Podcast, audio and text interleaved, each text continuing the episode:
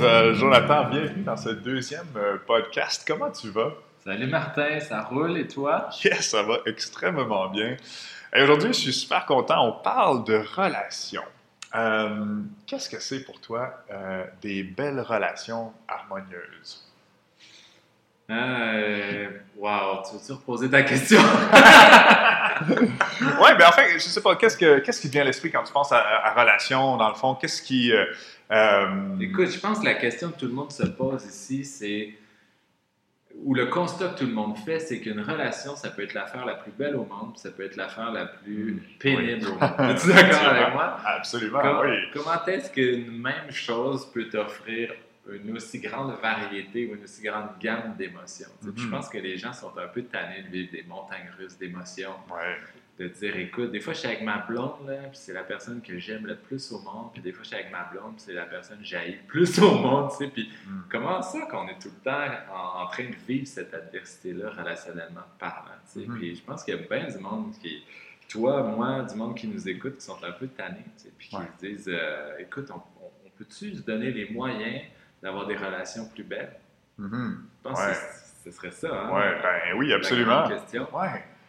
Euh, pendant que j'y réfléchis, toi, ben, écoute, moi, en fait, quand, je pense à ça, euh, ce que tu viens de nommer, moi, je pense tout de suite à ma relation de couple euh, que j'ai eue pendant deux ans, une relation de dépendance affective qui m'a amené très bas. Puis je suis fasciné même de voir maintenant, aujourd'hui, à quel point la dépendance affective, c'est une dépendance pareille comme une dépendance à l'alcool ou une dépendance aux drogues. Euh, j'étais en train de perdre mes amis, j'étais en train de, Tout était en train de s'écrouler autour de moi à cause de cette relation-là. Puis c'est que je sentais là, une attirance très, très forte pour... Moi, c'était un, un gars dans ce- à ce moment-là, dans mon époque euh, gay, dans mon ancienne vie. Euh, on parlera de ça dans un autre podcast, que maintenant, je ne suis, je suis plus autant gay qu'avant, mais bon. Euh, puis... Je pense qu'on a ça dans nos sujets. Comment être gay et non Ouais. ouais, c'est ça. Donc, euh, donc voilà, puis moi, ça a été une relation très, très difficile qui m'a grugé énormément d'énergie. En même temps, c'est celle, je crois, qui m'a fait le plus grandir euh, à date. Et puis, euh, quoique non, j'ai eu une autre, euh, une autre relation avec une fille, justement, à 34 ans, ma première relation avec une fille qui m'a énormément fait grandir aussi. Mais bref, Est-ce que ce serait pas ça de se poser la question justement en relation? Qu'est-ce qui me fait grandir dans cette relation-là? Ben, moi, personnellement, c'est beaucoup mon, ma vision même du couple. Euh, pour moi, un couple, ça demande un travail. Ça demande de travailler sur soi-même, travailler sur la relation, parce que tu es avec un niveau de proximité là, plus proche que n'importe qui. Tu es plus proche dans ton couple que de ton frère ou ta sœur, que de tes amis. Donc, c'est pour ça que les relations de couple, souvent, euh, vont, vont être peut-être plus difficiles. En même temps, le potentiel de création puis de, de- bonheur est encore plus grand parce que tu partages quelque chose avec quelqu'un de beaucoup plus intime, beaucoup plus proche que, que des amis, par exemple. Mais c'est aussi à cause de ça, selon moi, que ça peut être plus éphémère. hein. Les amis, de- normalement, vont être plus durables que euh, les relations de couple parce que, euh, justement, on- n'a pas autant cette euh, proximité-là. Donc, avec les amis, c'est plus facile d'être flexible. Puis on va plus peut-être passer au travers certaines difficultés. Ah, je suis d'accord avec toi, mais tu sais, moi je me dis, est-ce qu'on peut arriver à développer une vision de nos relations qui est complètement différente de celle qu'on a actuellement ou que, qui nous est enseignée ou qui est valorisée? Parce que clairement, celle-là, ça fait qu'on vit des hauts et des bas d'émotions depuis Mhm. toujours. Quelle serait la nouvelle façon de voir nos relations qui nous permettrait de régulariser un petit peu les, les agréments puis les désagréments? tu sais, De dire on, est capable de récupérer plus vite sans aller euh, trop creux. tu sais. Puis je vais te partager quelque chose, moi, que j'applique au quotidien puis que je partage aux gens que je rencontre. C'est l'idée de dire on est deux personnes, mais on crée une relation. Ouais. Il y a une espèce de troisième cercle, de Mhm. troisième entité Ouais. entre, euh, entre deux personnes. tu sais. Puis moi, je l'utilise beaucoup parce que contrairement peut-être à toi, tu parlais d'un moment où- de dépendance affective dans Ouais. le passé. Écoute, moi, c'est le contraire. On m'a toujours reproché d'être trop indépendant. Tu comprends? D'accord. Ouais. C'est cool parce qu'on dit tout le temps, écoute, l'équilibre est, est partout. Ouais. Puis, euh, moi, au contraire, c'est différents enjeux, mais qui créent la même gamme d'émotions, si tu veux. tu sais, De dire, moi, je, je préconise peut-être trop l'autonomie, je préconise peut-être trop, justement, cette dépendance-là. Mhm. Puis quand je reviens à cette, à cette création de, de troisième cellule dans une relation, c'est de dire, mais comment on peut maintenant créer juste de l'interdépendance? Comment, Mhm. qu'on Ouais. peut, comment chacun, chacune des personnes dans la relation peut être pleinement soi-même, puis dire qu'est-ce que j'apporte dans la relation au centre de nous deux? Voilà. C'est pas qu'est-ce que j'apporte à l'autre, mais qu'est-ce que j'apporte à la relation. Mhm. C'est tellement une question qui fait toute la différence pour moi. Parce que ce qui nous fait le plus souffrir en relation, tu es d'accord, c'est l'attachement à l'autre. Mhm. Quand tu parlais de dépendance, tantôt, c'est une forme d'attachement. Ah oui, ben oui, très quand, fort. Quand j'ai Oui. pas l'autre, je suis pas bien. Exact, c'est ça. un petit peu ça. Mais si on s'attachait à la relation plutôt que s'attacher à l'autre, puis qu'on se demandait qu'est-ce que je peux ajouter dans la relation plutôt que qu'est-ce que je peux apporter à l'autre, est-ce que c'est pas une perception nouvelle, fresh, Ouais. qui nous permet de, qui nous permet un petit peu de pas euh, nourrir une forme de dépendance? Ouais. Ben, je trouve ça intéressant, puis en même temps, il y a encore un petit peu le mot, euh, tu as nommé attachement, parce que que l'attachement soit pas à l'autre, oui, excellent, mais que l'attachement soit à la relation, euh, ouais, je vois ça mieux, mais pourquoi il y aurait même de l'attachement? Euh, moi, personnellement, bon, je suis célibataire à un moment, mais, peu importe, euh, je, je m'accorde surtout, j'accorde surtout l'importance à moi être bien dans, dans une bonne relation avec moi, puis la relation de couple va venir complémenter cette relation que j'ai avec moi, va venir l'améliorer. Euh, j'ai une amie justement hier qui me faisait l'exemple de deux diapasons. Euh, deux, deux- deux- deux diapasons qui vibrent ensemble côte à côte vont créer une onde encore plus forte que euh, juste un ou que les deux diapasons euh, ajoutés ensemble. Donc quelque chose plus comme ça, là, mais vraiment, Puis la, la façon dont tu l'amènes, ben là, c'est comme si les choses étaient dirigées vers soi. Puis là, les questions que les gens vont se poser, que toi tu te poses, que moi je peux me poser aussi, c'est comment cette relation-là, elle n'est pas non plus centrée sur moi. Où est-ce que c'est, où est-ce que je mise sur moi dans la relation. ouais. Comment arriver à, à quelque chose de vraiment euh, sain puis dans le partage. Mhm. Ben, moi, je pense que c'est une bonne chose de centrer les choses sur soi, euh, tout en restant dans, dans l'ouverture, mais il y a énormément de gens qui me consultent parce que euh, ils sont dans l'opposé. Ils ils s'occupent que du bien-être des autres, puis trop. Euh, puis moi, je pense que la plupart des gens ont besoin, ou en tout cas peut-être que c'est les gens qui ont qui me consultent, c'est parce que justement ils s'occupent pas assez d'eux-mêmes.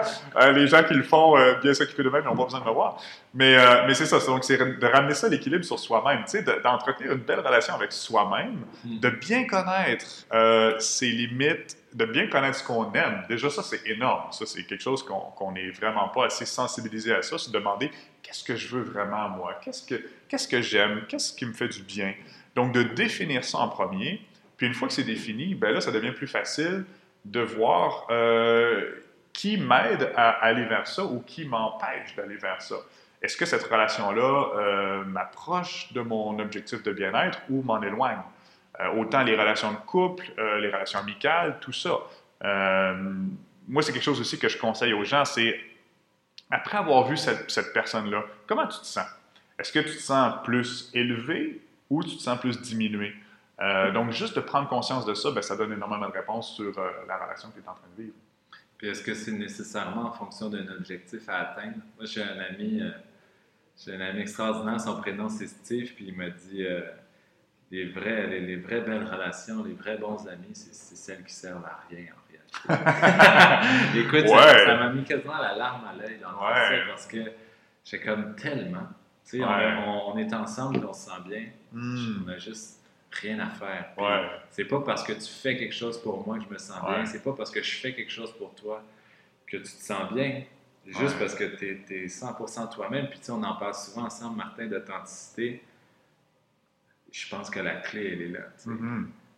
Puis la, la- la relation qui va te demander de changer pour être mieux avec toi, ben, je pense qu'il y a une, part de responsabilité justement de la part de cette personne-là qui demande le changement, de dire écoute, pense que tu as de la difficulté à accepter les gens comme ils sont aussi. Mhm. Peut-être Ouais. que, ça, ça, ça- ça démantèlerait une grande part de souffrance dans, dans Oui. les relations. Absolument, ben oui. Puis même ce que tu dis là, ce que tu nommes, selon moi, c'est pas une relation qui sert à rien.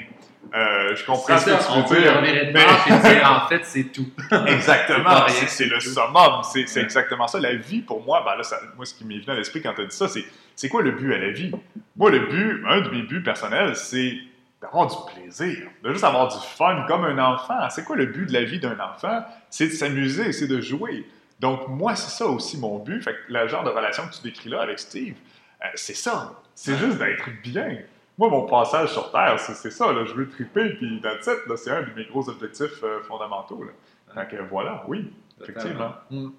Puis tu as raison, pour, pour ce qui est de l'amélioration des relations, ben l'authenticité, c'est une clé primordiale. C'est fou, hein? Puis moi-même, je le fais, là, je ne suis pas parfait. Mais d'oser être authentique avec les gens qui nous entourent, euh, c'est le plus beau cadeau qu'on peut se faire à nous puis aux autres. Puis c'est même de, de, parfois dire ce peut, ce qu'on peut appréhender. Peut-être qu'on a peur que ça fasse mal, qu'on a peur que ça blesse et tout, mais au contraire, la liberté, euh, l'authenticité, je veux dire, c'est fou comment c'est libérateur.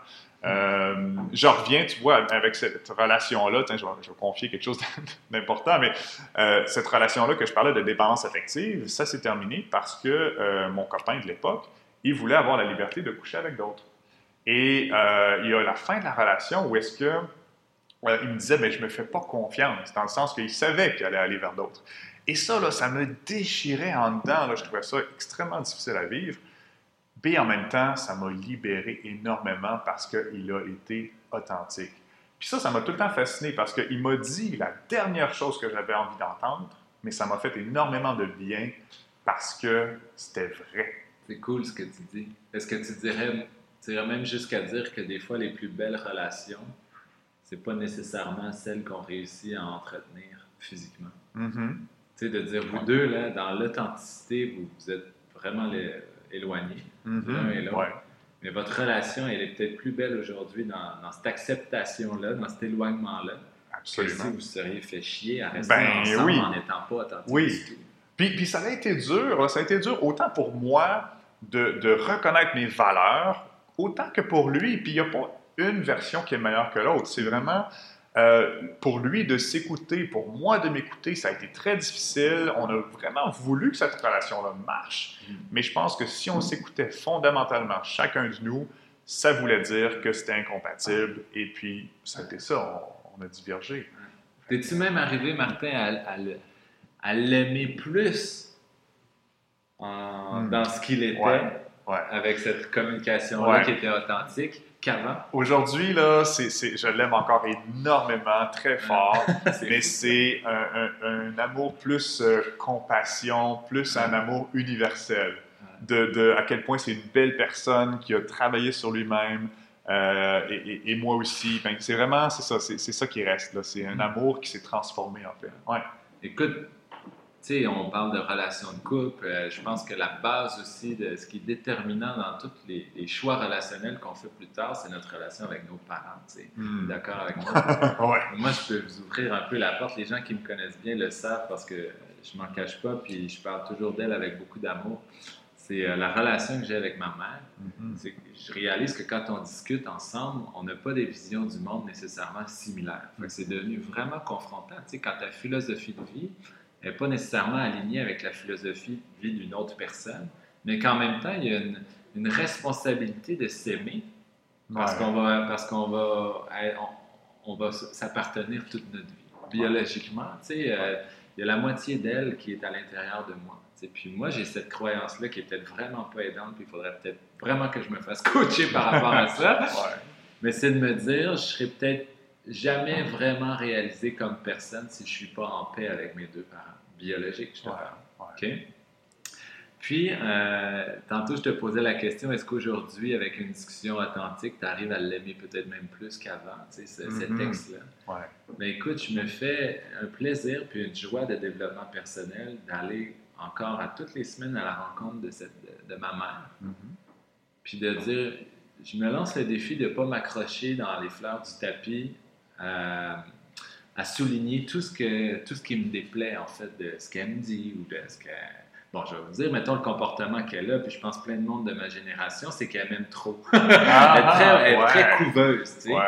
De dire à un moment donné, ça, ça suffit, là, tu sais, que je veux mettre un... Je veux pas faire ma barbe aujourd'hui, tu vas-tu vraiment me dire que ma barbe n'est pas encore coupée, tu sais? Là, les gens vont dire, c'est rien, moi, ma mère, elle, elle était absente, elle m'a battu, machin, machin, mais peu importe ce qu'on a vécu, on a l'autre souffrance qui vient avec, qui, est, qui est à une intensité presque égale des fois. Ça peut être super souffrant pour quelqu'un d'être juste avoir un sentiment d'imposition ou de contrôle sur soi, autant que la personne qui s'est fait battre. Au final, le sentiment associé est, énorme, tu sais. Mm-hmm. Puis, je pense que le, plus beau cadeau que je me fais, parce que c'est vraiment un retour qui revient vers moi, c'est de dire comment je vais la percevoir, ma mère, pour l'aimer plus, tu sais. Puis, mm-hmm. à quoi je vais m'attarder? Puis, quelles sont les belles pensées que je vais générer quand je pense à elle, quand je suis avec elle?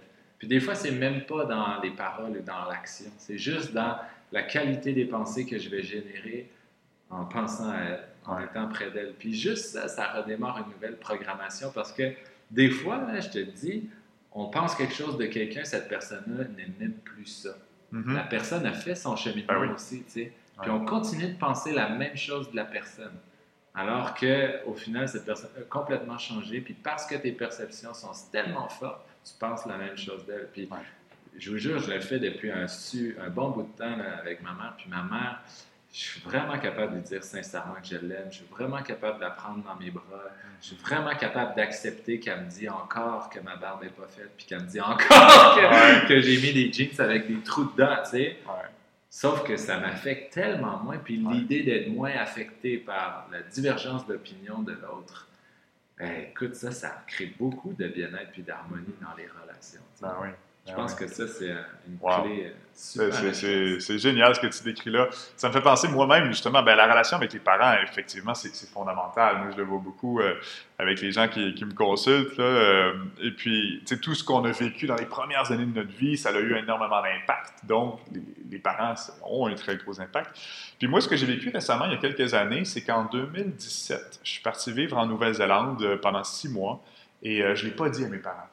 Euh, j'avais. ah ouais, bon. Je en voyage. Puis, euh, ben moi, je suis parti, c'est ça, six mois quand même. Je partais même plus longtemps que ça à la base. Puis, euh, mais je sentais, j'avais besoin de faire cette coupure-là avec mes parents. Ben, en fait, j'étais tanné de faire le bon garçon. Euh, moi, j'étais beaucoup, là, j'allais voir mes parents euh, assez régulièrement, chaque mois peut-être, puis euh, je le faisais beaucoup par obligation, parce qu'un bon garçon, c'est ça que ça fait, mm-hmm. et, là, j'avais le goût de couper ça complètement, de sortir de cette, ce modèle-là, cette obligation-là. Donc, je suis parti. sans leur dire. évidemment, bon, ça a créé des remous. puis mes parents, bon, je pense que ça les a blessés quand même, ça les a, ça les a fait réagir. Mais c'était pas contre eux, en fait. pas du tout, pas du tout. C'était pour moi que je le faisais. Euh, puis même, j'ai réalisé après coup que pendant plusieurs années, j'avais comme désiré ça, mais sans, sans oser le faire. Puis là, j'ai osé finalement cette fois-là. Et c'est surtout quand je suis revenu, ça a été merveilleux parce que là, ça a provoqué la discussion de pourquoi j'ai fait ça et tout. Euh, puis je leur expliquais, c'est que j'avais exactement ça, que j'avais le goût d'arrêter d'être ce bon garçon-là qui va voir ses parents par obligation. Puis j'avais le goût de le faire par plaisir, d'aller voir mes parents par plaisir. Et je me donnais le droit que si pendant dix ans, j'ai pas, j'ai pas envie de contacter mes parents, ben je les contacte pas. Je me suis donné ce droit-là. Puis ça, c'est tellement incroyable. Ça m'a vraiment fait beaucoup, beaucoup de bien. Euh, parce que ce qui est magique, ce qui se passe maintenant, c'est que je vais les voir, mais par plaisir. Mm-hmm. Et j'ai vraiment changé toute la dynamique de la relation. Puis puis c'est génial parce que je voulais aussi qu'on parle plus des émotions, qu'on parle plus des vraies affaires. Je trouvais que dans, dans ma famille, on parlait beaucoup des petites nouvelles, mais tout le temps en surface. Et ben c'est moi-même aussi, c'est ça que j'ai fait à partir de ce moment-là, c'est que j'apporte les discussions plus sur, euh, sur les, les, vrais enjeux. Je demande à mes parents, ben, prochainement, d'ailleurs, ils ne savent pas encore, mais je veux leur parler de la mort qui s'en vient parce que j'y pense. Mes parents, ils ont 68, 69. Euh, je veux aborder ce sujet-là avec eux parce que moi-même, j'y pense de plus en plus. J'ai le goût de faire des trucs avec eux, puis je me dis, oh, ben là, ils ne sont pas avec moi éternellement. Mm. Euh, donc, tu sais, d'amener des discussions sur des sujets comme ça qui sont moins naturels, mais qui sont tellement plus nourrissants, euh, waouh, c'est génial. J'améliore énormément la relation avec mes parents dans le moment en faisant ça, en étant encore une fois authentique, en, en exprimant ce que j'ai envie. Puis eux, évidemment, sont libres euh, d'embarquer là-dedans ou pas, mais euh, ça me fascine parce qu'ils embarquent énormément. mes parents, je pense qu'ils ont, le goût de ça. Ils ont peut-être jamais juste eu l'éducation là-dessus. Hein, C'était pas, euh, pas vraiment conventionnel, je pense, de leur époque, puis même de leurs parents à eux. de, on parle des émotions, puis wow, là, tu sais, j'embarque dans des trucs qui sont moins habitués. Non, puis tu sais, je t'écoute parler, tu dis à outrance que tu es un gars qui aime ça avoir du plaisir, puis en même temps, tu veux aborder des sujets de qualité qui ont une certaine profondeur. Puis ça, je, trouve, je trouve ça écœurant chez toi. Je trouve que ça, c'est à modéliser chez toi parce que Il y a quelqu'un un moment donné qui m'avait dit il est temps d'avoir sérieusement du plaisir. Ouais. Mais c'est vrai, un plaisir avec une profondeur, un plaisir qui a un sens, un plaisir qui est, qui est cool. Tu sais, euh, tu sais, on se dit dans le plaisir, il faut renouer avec la naïveté de Mhm. l'enfance, mais en même temps, on, est, on est quand même des adultes. Sais, comment Ouais. cette naïveté-là de plaisir Ouais, d'enfant peut ouais. exister dans un adulte? Ben oui. C'est peut-être de dire ça, ayons profondément du plaisir, puis abordons les choses en profondeur en ayant du plaisir en les abordant. Tu sais, moi, je pense que ça, c'est une conception du monde qui gagne à être connue, qui gagne à être répandue. Oui, tout à fait. Mais moi, ce que j'aime, en fait, c'est que j'ai eu une époque où est-ce que j'étais beaucoup de superficiel. J'étais beaucoup dans l'apparence. C'était que l'apparence qui comptait. Ensuite de ça, j'ai eu le revirement de situation complètement inverse. Là, c'était que la profondeur qui comptait. Là, c'était vraiment, il fallait que ce soit philosophique là, quand je parle et tout, tout profond. Puis, à un moment donné, je me suis rendu compte que c'était ni un ni l'autre. Ouais. Que ce que je voulais, moi, c'est de profiter de tout le spectre. De, du, du plus superficiel qu'il n'y a pas jusqu'au plus profond qu'il n'y a pas. Écoute, Et- je vais t'en sortir une philosophique, Martin, mais c'est pas ça. Mhm. Vivre.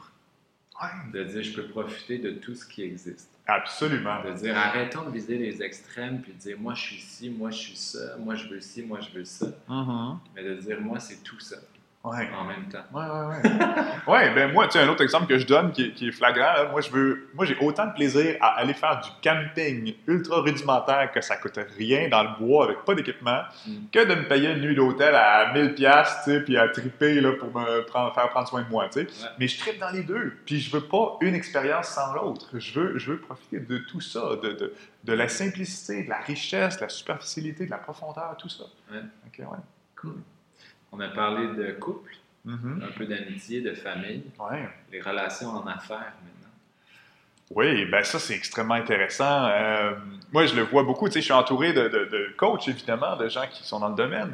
Puis, euh, c'est vraiment particulier parce que j'ai vécu toutes sortes de choses moi-même. Au début, souvent, quand on se lance, on a beaucoup le goût de, de s'associer. Puis, ça, c'est normal. Tu sais, tu veux euh, faire les choses avec d'autres. Par contre, euh, je pense qu'avec le temps, je suis beaucoup plus euh, posé par rapport à ça. Je prends beaucoup plus le temps d'établir des relations euh, sans trop sauter là, dans la rapidité, parce que les gens ont tendance à vouloir s'associer très rapidement, je pense, euh, sans avoir, sans qu'il y ait une relation d'amitié en dessous. Euh, puis moi, je trouve que c'est- fondamental euh, qu'il y ait ça, parce que pour moi, mes relations d'affaires, c'est l'extension de mes relations d'amitié. Euh, tu sais, il existe beaucoup dans notre domaine, là, des, euh, l'affiliation, là, tu sais, tu vas vendre tes trucs à ta liste, mes trucs à ta liste de courriel ou des affaires comme ça, puis euh, moi, je suis pas, pas trop là-dedans, à, à part quand vraiment c'est déjà une relation d'amitié. Là, oui, ok, on, on va s'asseoir, on va parler, puis comment on peut faire profiter de cette relation-là d'amitié à plus de monde. Ok, Mhm. génial, mais, mais oui, c'est comme, c'est, c'est comme ça que je vois la chose. là. Supposons que tu es déjà engagé dans une relation euh, qui va bien depuis longtemps, puis à un moment donné, commence à avoir de l'adversité. Hmm, Comment, ouais. tu, comment tu manages ça? Euh, ben, c'est tout le temps le, même mot-clé, le même secret depuis le début pour les relations amoureuses, de famille ou d'aff- d'affaires, c'est l'authenticité. C'est exactement ça. Puis tu vois, je l'ai vécu ça il y a un an environ. Euh, J'étais en affaires avec quelqu'un, euh, on avait des projets communs, puis il y a eu un, un choc à un moment donné au niveau de l'argent, puis c'est facile de déraper sur l'argent. Je m'en rends compte à quel point c'est facile. Et euh, ben, c'est ça, on a beaucoup, il y a eu une, une coupure. À un moment donné, on, a arrêté de se parler pendant quelques mois. Cette relation-là me manquait, fait que je suis retourné vers lui, puis bon, on a recommencé à parler. Et puis, euh, finalement, ben, c'est pas encore complètement réparé. On a eu des belles discussions, mais, je sens que c'est ça, c'est l'authenticité. euh, ben, c'est ça qui aide beaucoup. Euh, moi, j'ai le goût de parler, j'ai le goût de reconstruire cette relation-là. Lui, je sens moins qu'il a cette préoccupation-là dans le moment, donc ben, je, laisse ça aller. Mais, mais oui, c'est super délicat. Mais j'a- j'adore ça en même temps parce que plus on va dans la frontière, quand on joue avec les, euh, les trucs plus délicats, justement, ben, ça force à beaucoup apprendre à se connaître. à- à- Ouais. ça, ça devient encore plus important d'être authentique. Euh, puis, euh, puis voilà, donc, euh, ouais. Totalement. Écoute, tu sais, moi de mon côté en affaires, euh, Martin, euh, j'ai souvent réalisé ben, deux choses.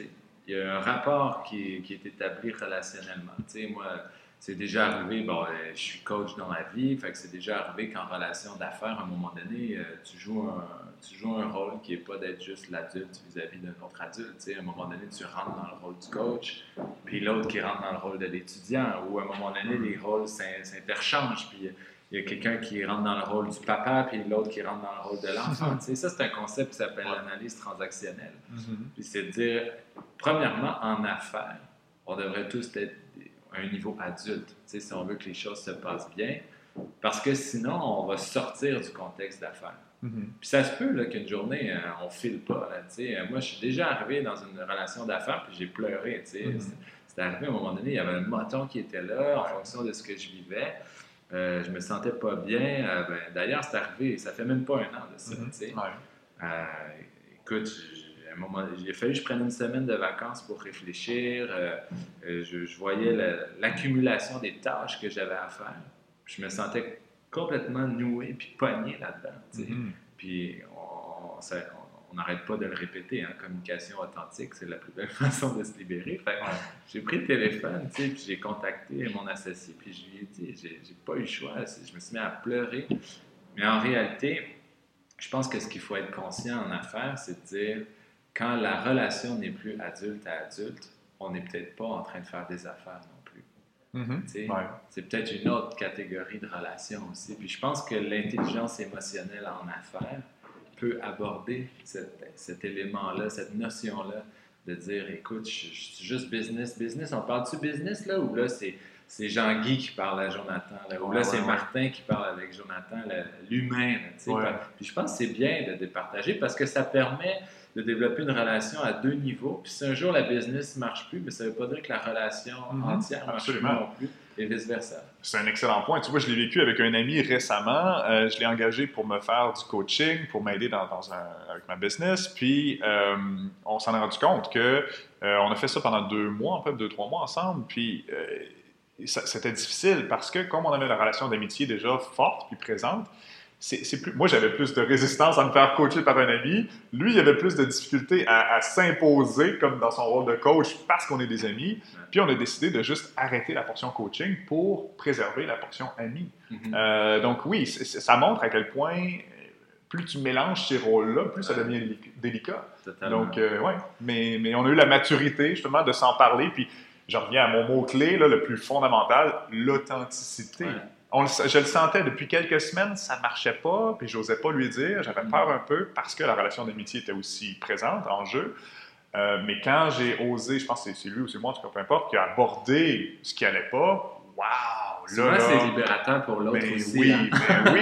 On le sentait tous les deux qu'il y avait quelque chose qui clochait. On le sentait tous les deux. Fait qu'il fallait vraiment juste le nommer. Puis ça, là, wow, c'est le truc le plus fondamental. Mm. Puis tantôt, je disais une deuxième notion, mais c'est la, la, vision du rêve. Tu sais, je pense qu'en relation, en amitié, en couple ou en affaires, euh, j'ai toujours cette image-là des deux personnes qui se regardent les yeux dans les yeux, mais je mm. pense que c'est pas nécessairement la bonne vision à avoir en relation. C'est plutôt donnons-nous la main puis regardons dans la même direction. Mm-hmm. Puis des fois de repenser à ça. Est-ce qu'on regarde dans la même direction ou on est en train de se regarder les yeux dans les yeux puis des fois s'auto-analyser puis qu'on privilégie plutôt nos personnalités plutôt que notre but commun en mm-hmm. relation. Mm-hmm. Ouais. Puis je me dis euh, peut-être de faire un espèce de bilan temps en temps à dire euh, c'est quoi ta vision, c'est quoi la mienne, c'est quoi mon rôle par rapport à cette vision-là, puis c'est quoi le tien? Je pense que ça, ça ramène les choses beaucoup à l'équilibre. Ça arrête aussi l'idée de pelleter dans le cours du voisin. Ça donne le pouvoir de se responsabiliser aussi dans qui je suis dans cette relation-là, puis qu'est-ce que j'ai à faire, puis tout. Ouais. C'est très fort ce que tu dis là, puis ça me ramène, je trouve, à, l'autre podcast, le premier qu'on a fait, euh, sur euh, plus grand que soi, dans le fond. Donc, euh, oui, c'est ça la vision. Tu sais, quand, quand on sort de soi-même puis qu'on voit plus large, on s'enlève un peu de l'équation, puis là, ça, ça aide à, lubrifier les relations pour que, c'est ça. Totalement, totalement. Tu sais, quand je disais, arrêtons de, nous, de, de demander à l'autre de répondre à nos besoins, puis demandons-nous plutôt qu'est-ce que je peux apporter à la relation. C'est là que ça va faire pas mal toute la différence. On devrait tous être autonomes et assez bien outillés, assez intelligents pour répondre à nos propres besoins, mm-hmm. comme couper la dépendance à l'autre, puis dire je deviens indépendant, je deviens autonome, mais dire par exemple, moi, j'ai envie de communier, j'ai envie d'être en relation, j'ai envie de partager avec l'autre. Donc, qu'est-ce que moi, je peux apporter dans cette relation-là? Puis nécessairement, l'autre va faire la même chose. Puis tu vas en bénéficier. C'est juste, tu n'auras plus besoin de le demander. Puis tu vas juste te permettre de voir, puis d'apprécier l'apport de l'autre, plutôt que de dire, ben moi, ce que tu as apporté, c'est pas ça qui m'intéresse. Mhm. Moi, j'aimerais ça que tu apportes autre chose. C'est là que les petites guerres elles commencent à, je pense, Ouais. à arriver. Mais quelqu'un qui est serein, qui est en paix, qui est bien avec soi-même, il n'y a pas besoin de demander à l'autre de, de nourrir ou de combler ses propres besoins. tu sais. Mhm. Puis après ça, mais, euh, nécessairement, on va être imparfait. Fait que Ouais. De toute façon, à un moment donné, ça va être plus fort que nous, puis on ne sera pas confortable, puis on, on- on aura besoin de demander à l'autre. Mais au moins, cette demande-là va être moins fréquente, puis elle ne sera pas fatigante pour l'autre à long terme. Puis nécessairement, si ça arrive de façon ponctuelle, je pense que l'autre, dans l'amour, dans la relation, il va avoir le goût de t'aider, il va Mhm. avoir le Ben goût de prendre soin de toi. tu sais. Mhm. Donc voilà un peu le bilan de, en fonction, sur, le- sur la notion de relation. Ouais. Mais si, Ouais. on, si on donnait un petit peu nos conseils de coach, Martin, à ceux qui nous écoutent euh, Ouais. par rapport à ça, mettons ton meilleur ou tes deux meilleurs. Ben, je l'ai nommé déjà plusieurs fois. C'est- en fait pour moi c'est l'authenticité. De vraiment revenir à ça. Euh, un truc moi que j'ai personnellement, c'est euh, d'écrire. Écrire une lettre à la personne sans lui donner, sans lui envoyer, mais juste en l'écrivant. Ben là, j'ai beaucoup moins de censure parce que quand je suis devant quelqu'un, euh, c'est plus confrontant, de dire la vérité euh, complètement crue ou pure. Euh, donc, si je l'écris à l'avance, ben déjà, ça m'aide beaucoup à clarifier mes idées. Donc, j'écris une lettre à cette personne-là. Puis ensuite, ce que j'aime faire, c'est que plutôt qu'envoyer cette lettre-là, parce que je préfère faire les choses en personne ou au moins de vive voix, c'est que je vais aborder cette discussion-là. Mais comme la lettre est déjà écrite, ben, je peux me ramener beaucoup plus à ce que je veux vraiment communiquer. Euh, donc euh, voilà, je te dirais c'est mon meilleur conseil pour euh, améliorer toutes les relations, tout ce qu'on a parlé, relations de couple, relations amicales, de famille, de- d'affaires, dans tous les domaines, c'est, l'authenticité. Mm. D'oser avoir cette discussion-là courageuse, d'être vrai, de dire ce qu'on pense vraiment. Euh, voilà. Je vais faire du pouce sur ce que tu viens de dire, parce que ça va bien complémentariser, ou je sais pas si ça se dit, compléter. Ouais, ouais. c'est bon. Je te l'accorde. Donne. Accordé, Ah ouais, c'est bon. Euh, en fait, c'est l'égalité dans les rôles. Puis je pense que les relations fonctionnent quand on sent qu'on s'adresse à notre égal. Mhm. Je pense que les relations se brisent quand on sent qu'il y a comme une espèce de divergence relationnelle. Quand l'autre personne est en position haute par rapport à soi, ou quand nous, on se met en position basse par rapport à l'autre, ou qu'on joue, comme je disais tantôt, dans l'analyse transactionnelle, on joue l'enfant, l'autre prend un rôle de, de parent, ou on joue euh, euh, un rôle euh, de dépendant ou d'amoureux, alors que l'autre n'est pas là du tout. Tu sais, je pense que c'est bien de se poser la question, c'est tu sais, si j'étais capable de, faire de, de- de faire une toile de la relation que j'ai avec l'autre personne, tu sais, on aurait l'air de quoi? tu sais, Mhm. version, euh, version amplifiée, amplifiée ou version imaginaire. tu sais. Ouais. Puis à partir de là, ben, d'utiliser la communication pour rétablir l'égalité dans les rôles si possible. Peut-être que ce ne sera pas possible, peut-être que l'autre personne n'est pas ouverte, peut-être que toi-même, tu n'es pas ouvert à ça. Mais si c'est possible de dire on communique ça, qu'est-ce qui fait qu'on est rendu ailleurs, qu'on n'est on est plus dans une relation adulte à adulte, égal à égal? Euh, ça pourrait être quoi notre plan de match en trois étapes faciles pour retrouver ça? sais? Mhm. Moi, je suis convaincu qu'il y a plein de relations qui fonctionnent plus ou moins bien qui feraient cet exercice-là. Puis tu as raison. tu sais. Mhm. On va revenir à cette espèce d'équanimité-là en relation, puis on va se sentir bien mieux. Donc voilà le- les petits trucs qu'on a envie de donner, euh, vous qui êtes à l'écoute aujourd'hui. Martin, euh, la prochaine, euh, prochain podcast qu'on va créer, Ouais, on On parle d'action. on de- parle d'action? Ouais, moi, c'est un sujet que j'ai énormément à cœur, de se mettre en action. Euh, comment on fait, là, la, la fameuse procrastination là, qui est tellement vécue par plein de gens, comment on fait pour euh, passer à travers ça puis euh, se relancer dans l'action? J'adore parler de ça. Écoute, ça m'est tellement arrivé au début de la vingtaine. je regardais le monde qui passait à l'action, qui Ouais. réalisait leurs rêves, qui vivait une vie euh, vraiment à l'image de ce qu'ils souhaitaient vivre. Puis Mhm. du monde de mon âge, là, 21 ans, puis Ouais. ça marchait.